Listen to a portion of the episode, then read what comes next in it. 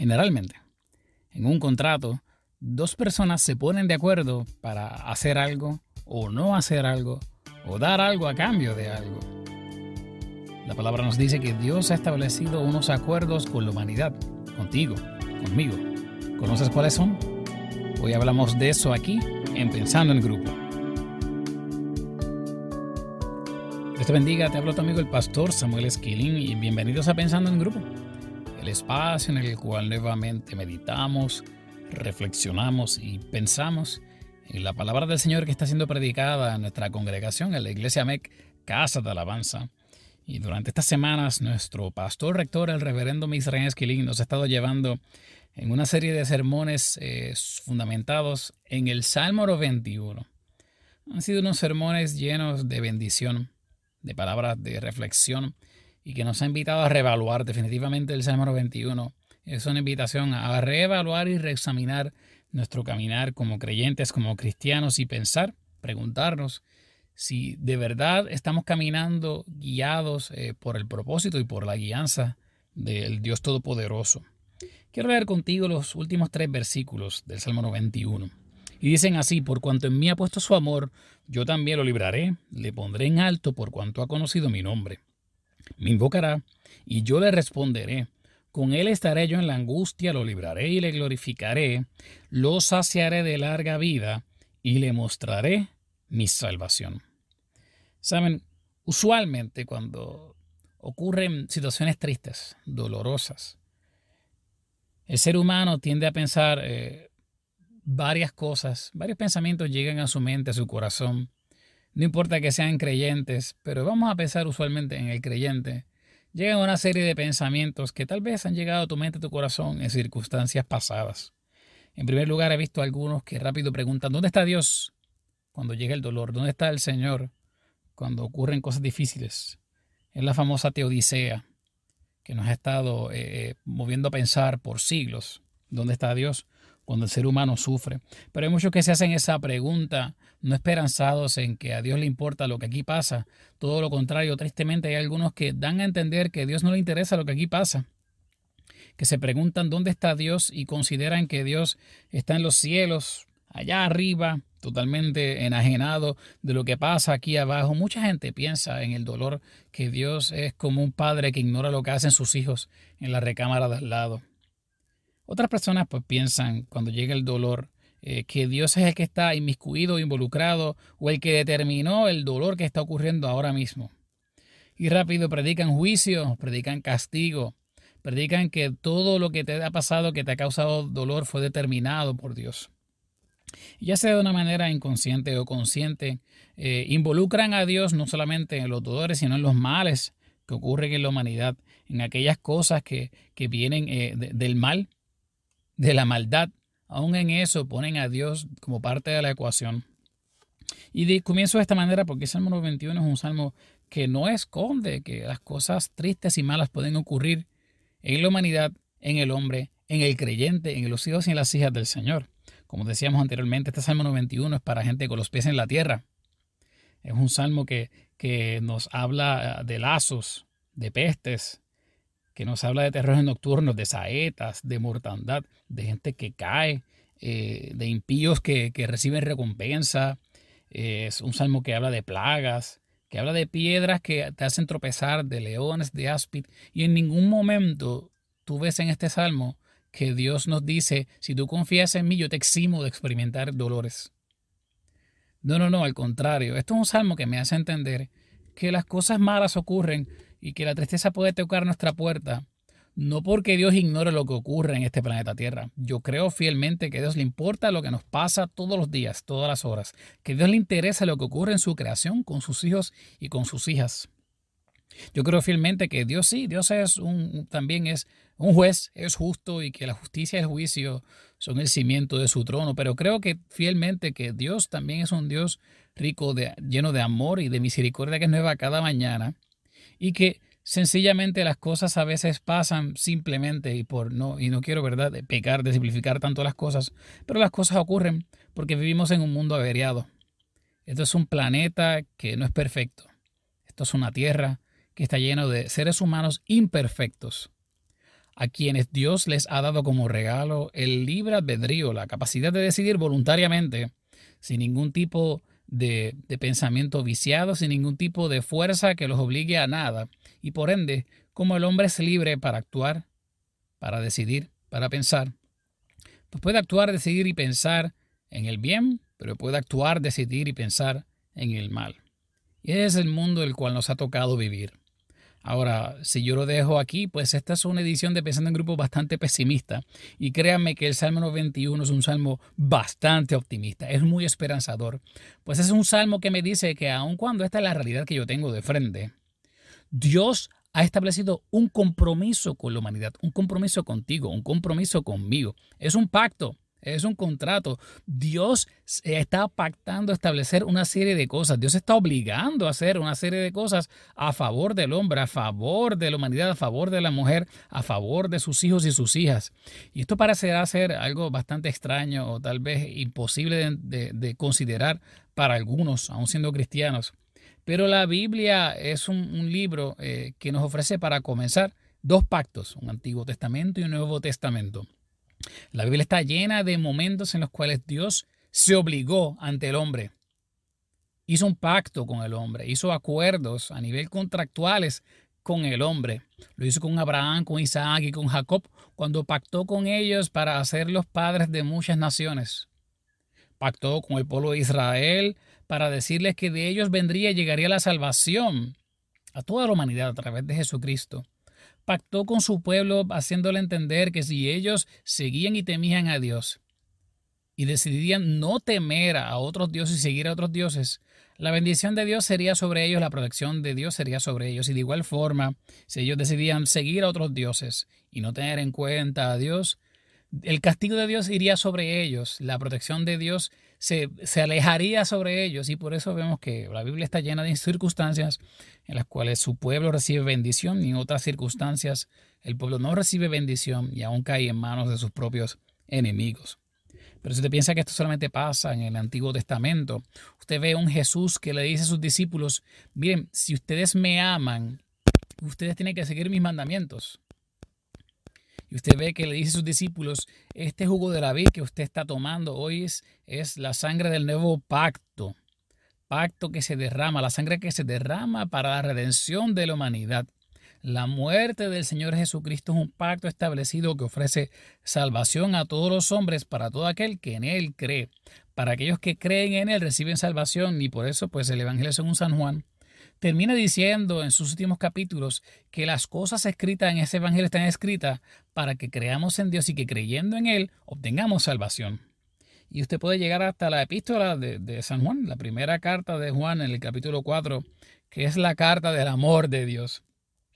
Ya que estamos hablando de su amor, ¿verdad? En el Salmo 91 es bastante correcto que toquemos del primera de Juan capítulo 4, el cual dice que que nosotros hemos conocido y creído el amor que Dios tiene para con nosotros. Dios es amor. Y el que permanece en amor permanece en Dios y Dios en él. Miren qué bendición, es así. Y antes, anterior a eso nos dice, ¿verdad? El versículo 15, y todo aquel que confiese que Jesús es el Hijo de Dios, Dios permanece en él y él en Dios. Así que hay un acuerdo de Dios con la humanidad, de Cristo con la humanidad, de permanecer con sus hijos y con sus hijas. Vemos ese acuerdo aquí en el Salmo 91 y quiero repasarlo contigo. Mira la serie de bendiciones a las cuales Dios está pactando con los hombres. Tan solo en tres versículos, hay muchas más en este Salmo 91, pero mira, Dios dice y acuerda y pacta contigo que te va a librar, que te va a poner en alto, que te va a responder cuando tú lo invoques, que va a estar contigo en la angustia, que te va a librar y glorificarte, que te va a saciar de larga vida y que te va a mostrar su salvación. Wow, esto es mejor que, cualquier eh, eh, cubierta de seguro que haya existido jamás. Es un Dios que está haciendo un acuerdo contigo, pactando contigo, obligándose contractualmente contigo a darte esta serie de bendiciones acondicionadas a que tú también cumplas tu parte de este pacto. No, no, no, yo estoy seguro que tú pensarás que es esto, Dios obligándose, el Todopoderoso obligándose. Pues sí, o sea, está pactando contigo, pero lo hace de una forma condicional. Hay unas bendiciones que están para ti y están para ti condicionados a que tú cumplas tu parte de ese acuerdo. Yo estoy seguro que en muchas circunstancias eh, eh, tú pensarás, pero es que hay muchas cosas que Dios hace que no dependen de mí y es así. Y la Biblia está llena de acuerdos que Dios hace que son incondicionales. Dios tiene planificado desde un inicio el plan de salvación y ese plan está establecido desde el principio de la creación, desde antes de la fundación del mundo, dice el, pasaje escrito por el apóstol Pablo.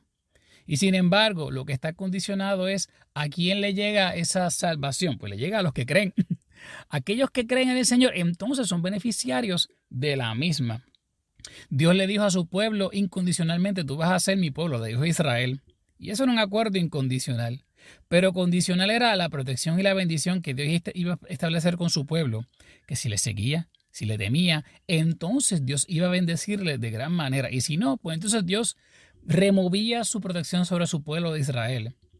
Y con todo y que eso fue así, y en múltiples circunstancias, Israel fue castigado y fue llevado al exilio, el acuerdo incondicional de Dios de traer la salvación a través de Israel nunca fue roto, sino que Jesucristo nació, aleluya, nació de la tribu de Judá. Así que definitivamente hay acuerdos incondicionales, pero hay acuerdos condicionados del Señor. Hay cosas que Dios ha establecido con los hombres y con las mujeres de Dios, que dependen de que los hombres y las mujeres de Dios cumplan su parte del acuerdo. Y este Salmo 91 me dice claramente cuál es ese acuerdo, esa parte de ese acuerdo que yo debo de cumplir. Me dice Salmo 91, versículo 14, claramente que lo que yo tengo que hacer, miren para ahí, todo lo que Dios está proponiendo como bendición, y mi parte consiste en poner mi amor en Él y conocerle. Aleluya. Conocer su nombre. Otra vez. Las bendiciones del Señor del Salmo 91 están supeditadas a que yo ponga todo mi amor en Dios y a que yo decida conocer el nombre de Dios, conocer a Dios de tal manera que yo pueda decir yo conozco a Dios hasta por su nombre. Yo tengo ese tipo de confianza con Dios porque he decidido conocerle. Oh, esto va mucho más allá de meramente creer en Él este acuerdo pactado va mucho más allá de ir a la iglesia. Esto va mucho más allá de tener una Biblia debajo del brazo. Esto me está diciendo a mí que si yo quiero ser beneficiario de las bendiciones que estos versículos eh, eh, proveen y presentan como parte de un acuerdo, yo tengo que no creer solamente, no solamente saber, no solamente entender, yo tengo que tener todo mi amor depositado en Dios y conocerle haber llevado a cabo un proceso en el cual yo pueda decir, antes yo creía, pero ahora le conozco. Antes yo conocía de, superficialmente, pero ahora le conozco de lleno. Antes me hablaban de Dios, pero ahora tenemos una relación cercana, Él y yo. A eso es lo que se refiere este salmo. Es la invitación a que sus hijos y sus hijas establezcan una vida cercana a Dios, tan y tan y tan cercana que tú puedas decir, es que no es que Dios, Dios me ama, es que mi amor también está puesto en Él. No es que yo sé de Dios, es que yo le conozco y conozco su nombre. Yo tengo una relación de cercanía, de intimidad, de tú a tú con Dios. Hablo con Él, me comunico con Él a diario. ¿Tú te has fijado que la gente que más tú conoces es aquella con la cual hablas constantemente? y que aquellos obviamente de los cuales desconoces son aquellos que aun si tú puedes buscarle toda su información en internet, no tienes la oportunidad de poder hablar con ellos con, con tanta relevancia y consistencia. Es bien difícil decir que conoces a Dios si no hablas con Él. Es un poco increíble el decir que conocemos a Dios si no lo hemos buscado. Sin embargo, esta palabra me dice que buscarle es abrir la llave y abrir la puerta a una serie de bendiciones necesarias especialmente cuando lleguen los momentos difíciles y de tristeza. Yo te aseguro que si tú pones, depositas tu amor en Dios, en el Todopoderoso constantemente, no solamente hoy, sino mañana y pasado mañana y por el resto de tu vida, tú vas a recibir libertad de Dios cuando lleguen los momentos difíciles. Tú vas a recibir la respuesta de Dios cuando le invoques Tú vas a sentir la, cercanía de Dios, vas a sentir cómo Dios permanece contigo aún en medio de la angustia. Tú vas a ver cómo Dios te glorifica aún en medio de los dolores. Tú vas a ver cómo el Señor te sacia de larga vida y te muestra su salvación. Si tú depositas tu amor en Dios, y decides de hoy en adelante caminar conociéndole cada día más, estas bendiciones son para ti. Ven que no se trata simplemente de que te eximan de los dolores, no es algo mucho más profundo, yo diría que aún más hermoso. Es el Dios que promete estar contigo y darte las herramientas, no para sobrevivir a los dolores, sino para caminar de ellos con la frente en alto, con el corazón sano. Es el llamado a que podamos encarar este mundo en el que vivimos con realidad, darnos cuenta de que las situaciones difíciles son reales, que nos van a llegar a todos, pero que eso no es razón para poder caminar decepcionados, pesimistas, pensando que este es el fin. Al contrario, es más que razón para poder agarrarnos más de Dios, depender más de Él, saber que nuestra vida es como una casa que nunca va a estar del todo preparada para recibir los azotes huracanados de la vida, que nuestro techo siempre va a estar propenso a agrietarse, que la tubería de nuestra alma siempre va a estar propensa a, romperse y a poder llegar a los desbordes del dolor y del, del pésame en nuestro corazón. Y es por eso que necesitamos una cubierta santa. Necesitamos una cubierta de seguro celestial en la cual la prima ya se pagó, pues la pagó Cristo en la cruz del Calvario. Y lo único que tenemos que hacer es depositar nuestro amor en aquel que está haciendo acuerdo con nosotros y querer conocer el nombre de aquel que está firmando en ese contrato con nosotros, conocer el nombre de Cristo. Yo creo que esta es una oportunidad preciosa para que tú en tu intimidad, en tus devociones o en tus devociones de grupo, en tus reuniones de grupos pequeños de oración, te preguntes y se pregunten unos a otros cuáles son los acuerdos que nos tocan hacer con Dios. ¿Los has estado cumpliendo? Pregúntate y pregúntense entre ustedes, ¿hemos estado cumpliendo nuestra parte del acuerdo? ¿Reconocemos realmente que aún en medio de los dolores Dios puede estar con nosotros condicionados a que pongamos nuestro amor en Él? ¿Condicionados a que querramos conocerle cada día más? Miren, si usted me pregunta a mí, Dios es tan rico en misericordia que Dios está con aquellos en muchas ocasiones que ni siquiera le quieren invocar. Dios está a la puerta y llama. Dios está ahí esperando que si alguno oye su voz y le abre, Él entra y cena con Él. Pero lo triste de esa situación es que entonces el hombre ni se, ni, se inmuta y camina eh, sin, sin una esperanza viva. Ah, pero aquellos que depositan su amor en Dios, aquellos que deciden conocerle, caminan confiados aun cuando se nublan los cielos, aun cuando se estremezca la tierra aun cuando brave el mar y caiga el trueno del dolor y de la tristeza, aun en ese instante los hijos y las hijas de Dios, las mujeres y los hombres del Señor reconocen que pueden entonces invocar a aquel a quien conocen y Él les responde. Clamar a quien en quien han puesto su amor y entonces Él les glorifica y los libra. Si tú quieres ser beneficiario de esas bendiciones, tan solo tienes que poner tu amor en Él y querer conocerle. Oremos al Señor. Dios Todopoderoso, yo te doy gracias porque tú no tenías por qué hacer esto. Tú eres el Todopoderoso Dios, omnipotente, omnipresente, omnisapiente. Y sin embargo, así como eres soberano, en tu soberanía tú has decidido establecer acuerdos con los hombres y las mujeres. Y te obliga, Señor, sin tener que hacerlo, a bendecirnos a cambio de que cumplamos con nuestra parte del contrato. Esto es poderoso, Dios pues tú no tienes por qué obligarte a nadie, sin embargo, porque nos amas, estableces pactos con nosotros. Porque nos amas, pones tu bendición sobre la mesa.